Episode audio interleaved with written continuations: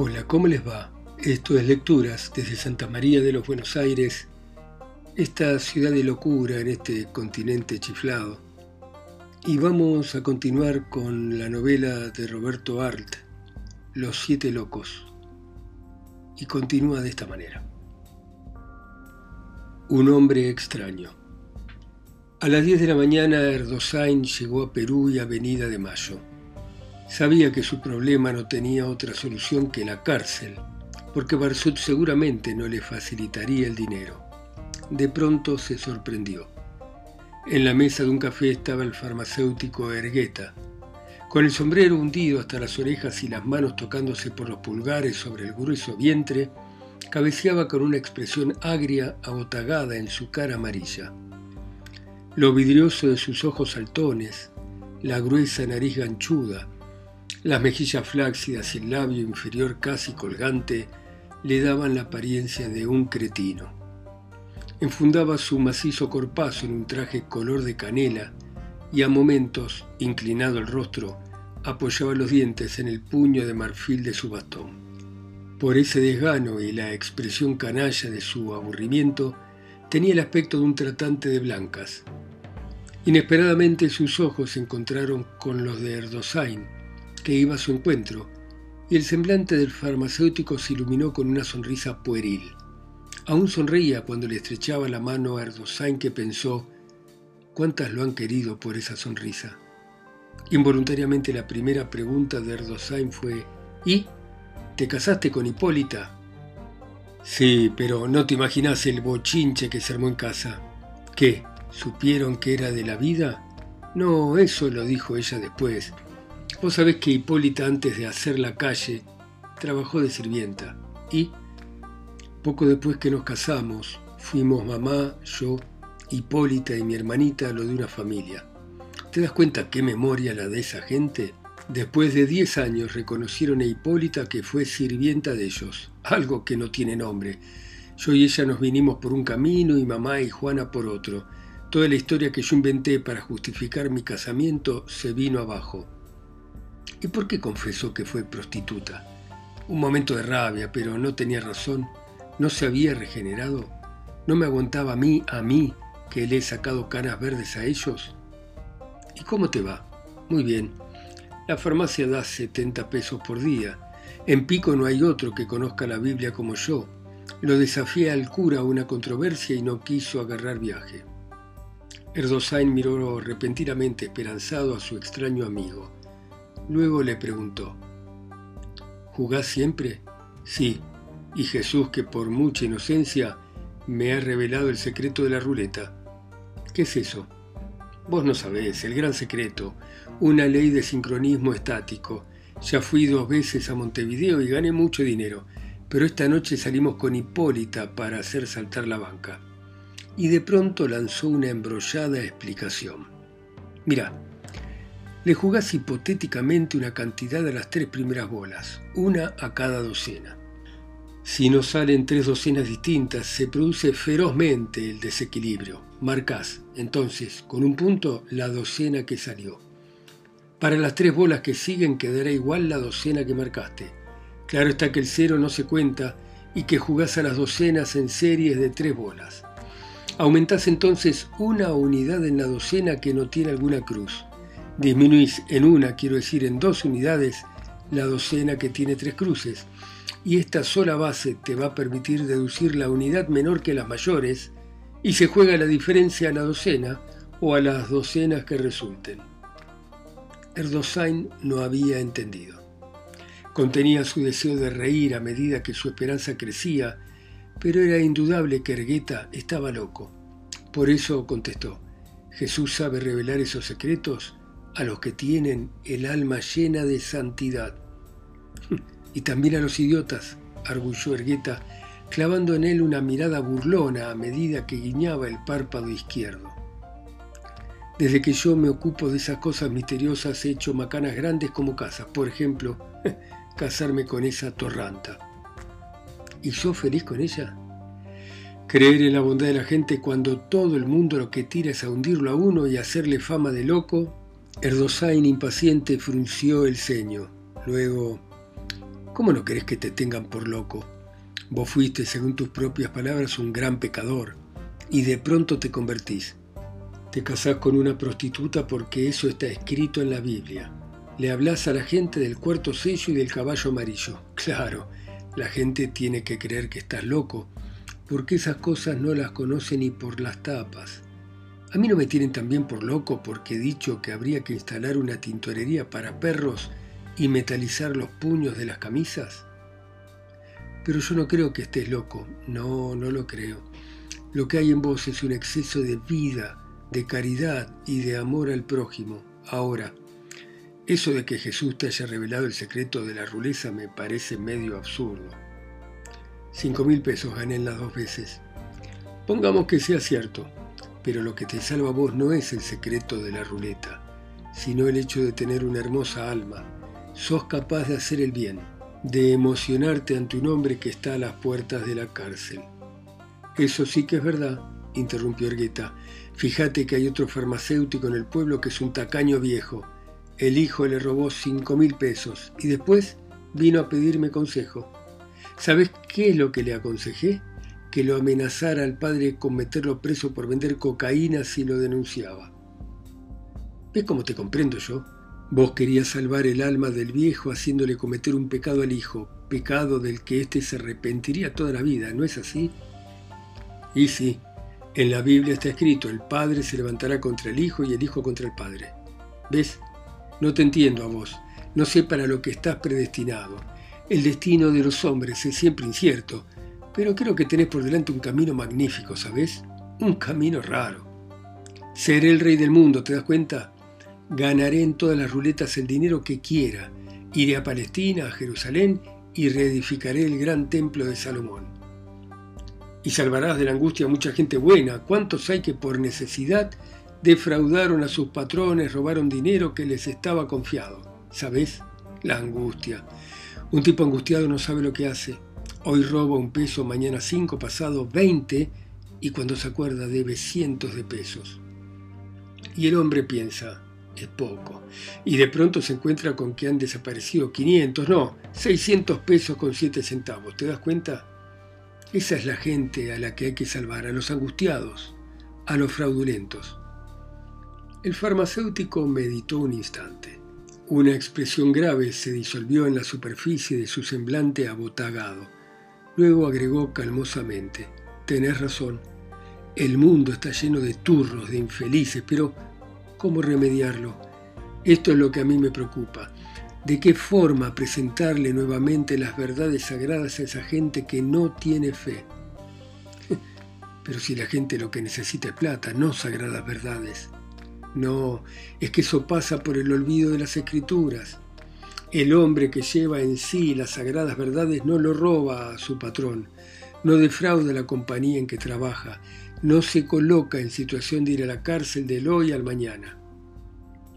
Luego se rascó pensativamente la nariz y continuó. Además, ¿quién no te dice que eso sea para bien? ¿Quiénes van a hacer la revolución social sino los estafadores, los desdichados, los asesinos, los fraudulentos, toda esa canalla que sufre abajo sin esperanza alguna? ¿O te crees que la revolución social la van a hacer los cagatintas y los tenderos? De acuerdo, de acuerdo pero en tanto llega la revolución, ¿qué hace ese desdichado? ¿Qué hago yo? Y Erdosain, tomándolo de un brazo a Ergueta, exclamó, porque estoy un paso de la cárcel, ¿sabes? Robé 600 pesos con 7 centavos. El farmacéutico guiñó lentamente el párpado izquierdo y luego dijo, no te aflijas. Los tiempos de tribulación de que hablan las escrituras han llegado. No me he casado ya con la coja, con la ramera, ¿No se ha levantado el Hijo contra el Padre y el Padre contra el Hijo? La revolución está más cerca de lo que la desean los hombres. ¿No sos vos el fraudulento y el lobo que diezma el rebaño? Pero decime, ¿vos no podés prestarme esos 600 pesos? El otro movió lentamente la cabeza. ¿Te pensás que porque leo la Biblia soy un otario? Erdosain lo miró desesperado. Te juro que los debo. De pronto ocurrió algo inesperado. El farmacéutico se levantó, extendió el brazo y haciendo chasquear la yema de los dedos exclamó ante el mozo del café que miraba asombrado la escena. Rajá, turrito, rajá. Erdosain rojo de vergüenza se alejó. Cuando en la esquina volvió la cabeza vio que Ergueta movía los brazos hablando con el camarero. El odio. Su vida se desangraba. Toda su pena descomprimida extendíase hacia el horizonte entrevisto a través de los cables y de los troles de los tranvías, y súbitamente tuvo la sensación de que caminaba sobre su angustia convertida en una alfombra. Así como los caballos que desventrados por un toro se enredan en sus propias entrañas, cada paso que daba le dejaba sin sangre los pulmones. Respiraba despacio y desesperaba de llegar jamás. ¿A dónde? Ni lo sabía. En la calle Piedra se sentó en el umbral de una casa desocupada. Estuvo varios minutos, Luego echó a caminar rápidamente y el sudor corría por su semblante como en los días de excesivo calor. Así llegó hasta la valle y Cerrito. Al poner una mano en el bolsillo encontró que tenía un puñado de billetes y entonces entró en el bar japonés. Cocheros y rufianes hacían rueda en torno a las mesas. Un negro con cuello palomita y alpargatas negras se arrancaba los parásitos del sobaco y tres macros polacos con gruesos anillos de oro en los dedos, en su jeringonza, trataban de prostíbulos y alcahuetas. En otro rincón varios choferes de taxímetro jugaban a los naipes. El negro que se depiojaba miraba alrededor, como solicitando con los ojos que el público ratificara su operación, pero nadie hacía caso de él. Erdosain pidió café, apoyó la frente en la mano y se quedó mirando el mármol. ¿De dónde sacar los 600 pesos? Luego pensó en Gregorio Barsut, el primo de su mujer. Ya no le preocupaba la actitud de Ergueta. Ante sus ojos se materializaba la taciturna figura del otro, de Gregorio Barsut, con la cabeza rapada, la nariz huesuda de ave de presa, los ojos verdosos y las orejas en punta como las del lobo. Su presencia le hacía temblar las manos, dejándole la boca seca. Le volvería a pedir dinero esa noche. Seguramente a las nueve y media estaría en su casa como de costumbre, y lo reveía, amontonando una conversación abundante de pretextos vagos para visitarle, torrentes de palabras que lo entontecían a Ardosain con su pesado roce de arena. Porque recordaba, ahora, que el otro hablaba interminablemente, saltando con versatilidad febril de un tema a otro, Fieja la aviesa mirada en Erdosain, que con la boca sedienta y las manos temblorosas no se atrevía a echarlo de su casa. Y Gregorio Barsut debía darse cuenta de la repulsión que Erdosain experimentaba hacia él, porque más de una vez le dijo, parece que mi conversación te desagrada, ¿no? Lo cual no era óbice para que fuera a su casa con frecuencia fastidiosa. Erdosain se apresuró a negarle, y trató aparentemente de interesarse en la cháchara del otro que conversaba horas seguidas sin ton ni son, espiando siempre el rincón sudoeste del cuarto. ¿Qué es lo que se proponía con esa actitud? Erdosain a su vez se consolaba de tales momentos desagradables pensando que el otro vivía acosado por la envidia y ciertos sufrimientos atroces que no tenían motivo de ser. Una noche Gregorio dijo en presencia de la esposa de Erdosain que raramente asistía a esas conversaciones, pues se quedaba en otro cuarto cerrando la puerta para no escuchar las voces. Qué notable sería que me volviera loco y lo matara a ustedes a tiros, para luego suicidarme. Sus ojos oblicuos estaban fijos en el rincón sudoeste del cuarto y sonreía mostrando los dientes puntiagudos, como si las palabras que antes había dicho no pasaran de una broma pero Elsa mirándolo muy seria le dijo, que sea la última vez que hablas de esta manera en mi casa, si no, no volverás a pisar acá. Gregorio trató de disculparse, pero ella salió y en toda la noche no volvió a dejarse ver.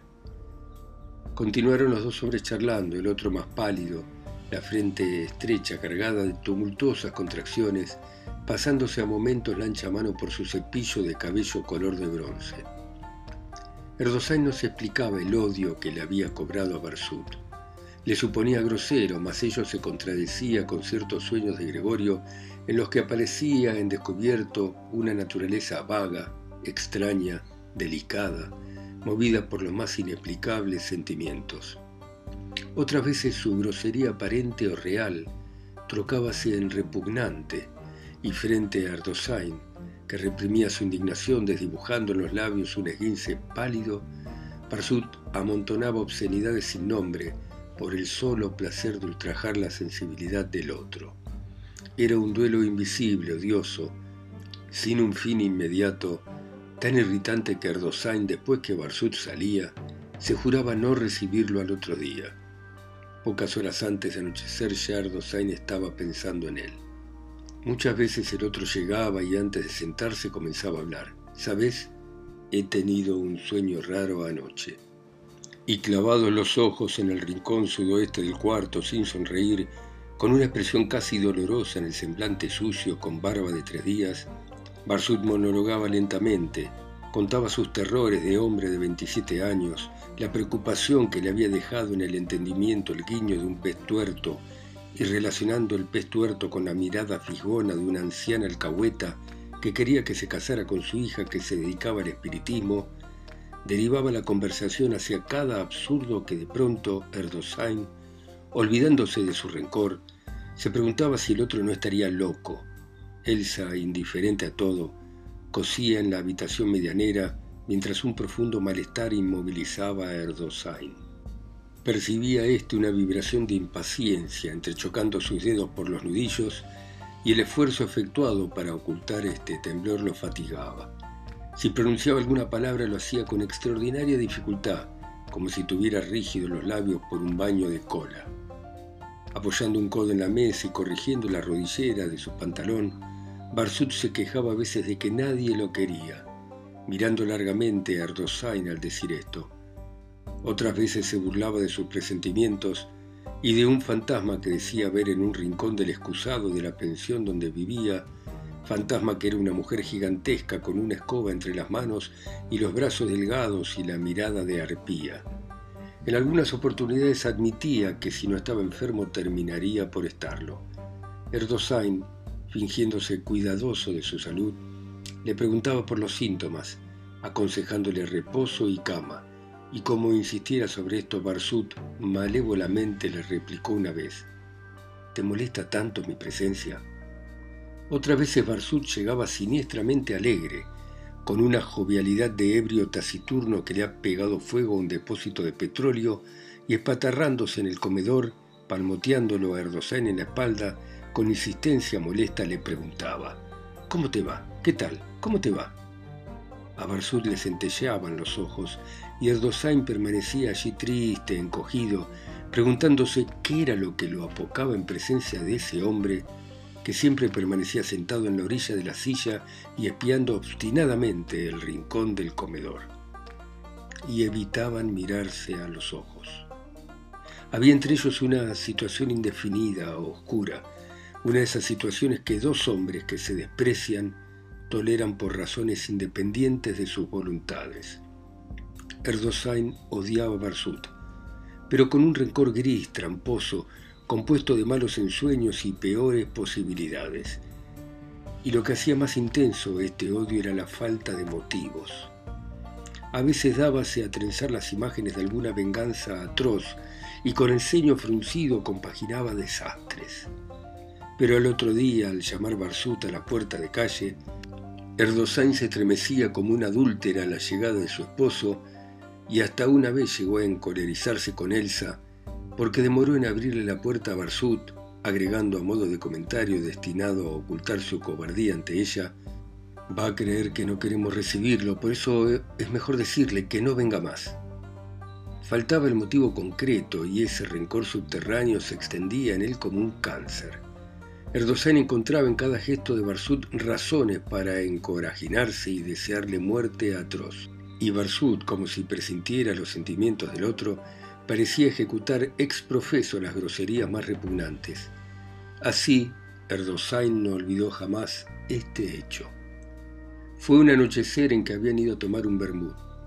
Acompañando la bebida, el mozo trajo el platito de papas en ensalada con mostaza.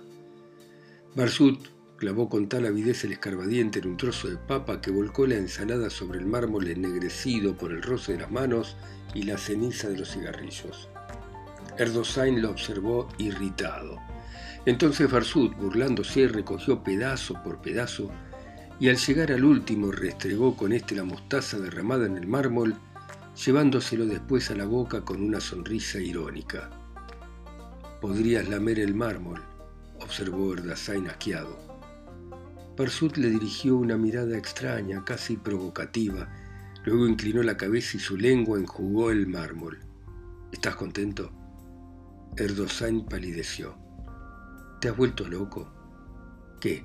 ¿Te vas a hacer mala sangre? Y de pronto Barsut, riéndose, amable, disuelto esa especie de frenesí que lo había enfoscado toda la tarde, se levantó diciendo futilezas. De hecho, no se olvidó llamar Cerdosain. La cabeza rapada, color de bronce, inclinada sobre el mármol, y la lengua adherida a la viscosidad de la piedra amarilla. Y muchas veces imaginaba que Barsut lo recordaba a través de los días con el odio que se le toma a las personas a quienes se han hecho demasiadas confidencias. Pero no se podía dominar, porque apenas llegaba a la casa de Erdosain, volcaba en las orejas de este cubo de desdichas, aunque sabía que Erdosain se regocijaba con ellas.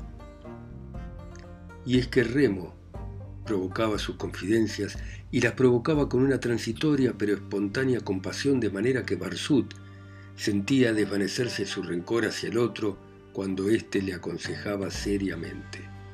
Mas su odio se desenroscaba furiosamente cuando una rápida y furtiva mirada de Erdosain le revelaba que en éste se desvanecía la piedad y aparecía un maligno goce ante el espectáculo de su vida en parte deshecha, pues aun cuando tenía dinero para vivir mediocremente de renta, sufría el terror de volverse loco, como había acontecido con su padre y sus hermanos. De pronto levantó la cabeza. El negro de cuello palomita había terminado de espulgarse y ahora los tres macros se repartían fajos de dinero bajo la ávida mirada de los choferes que desde la otra mesa soslayaban con el vértice del ojo. El negro parecía que, bajo la influencia del dinero, iba a estornudar. Tan lamentablemente miraba a los rufianes. Erdosain se puso de pie y pagó.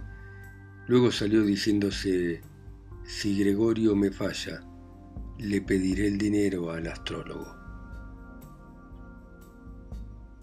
Bueno, muy bien. Dejamos por ahora acá esta novela importante dentro de la obra de Roberto Art.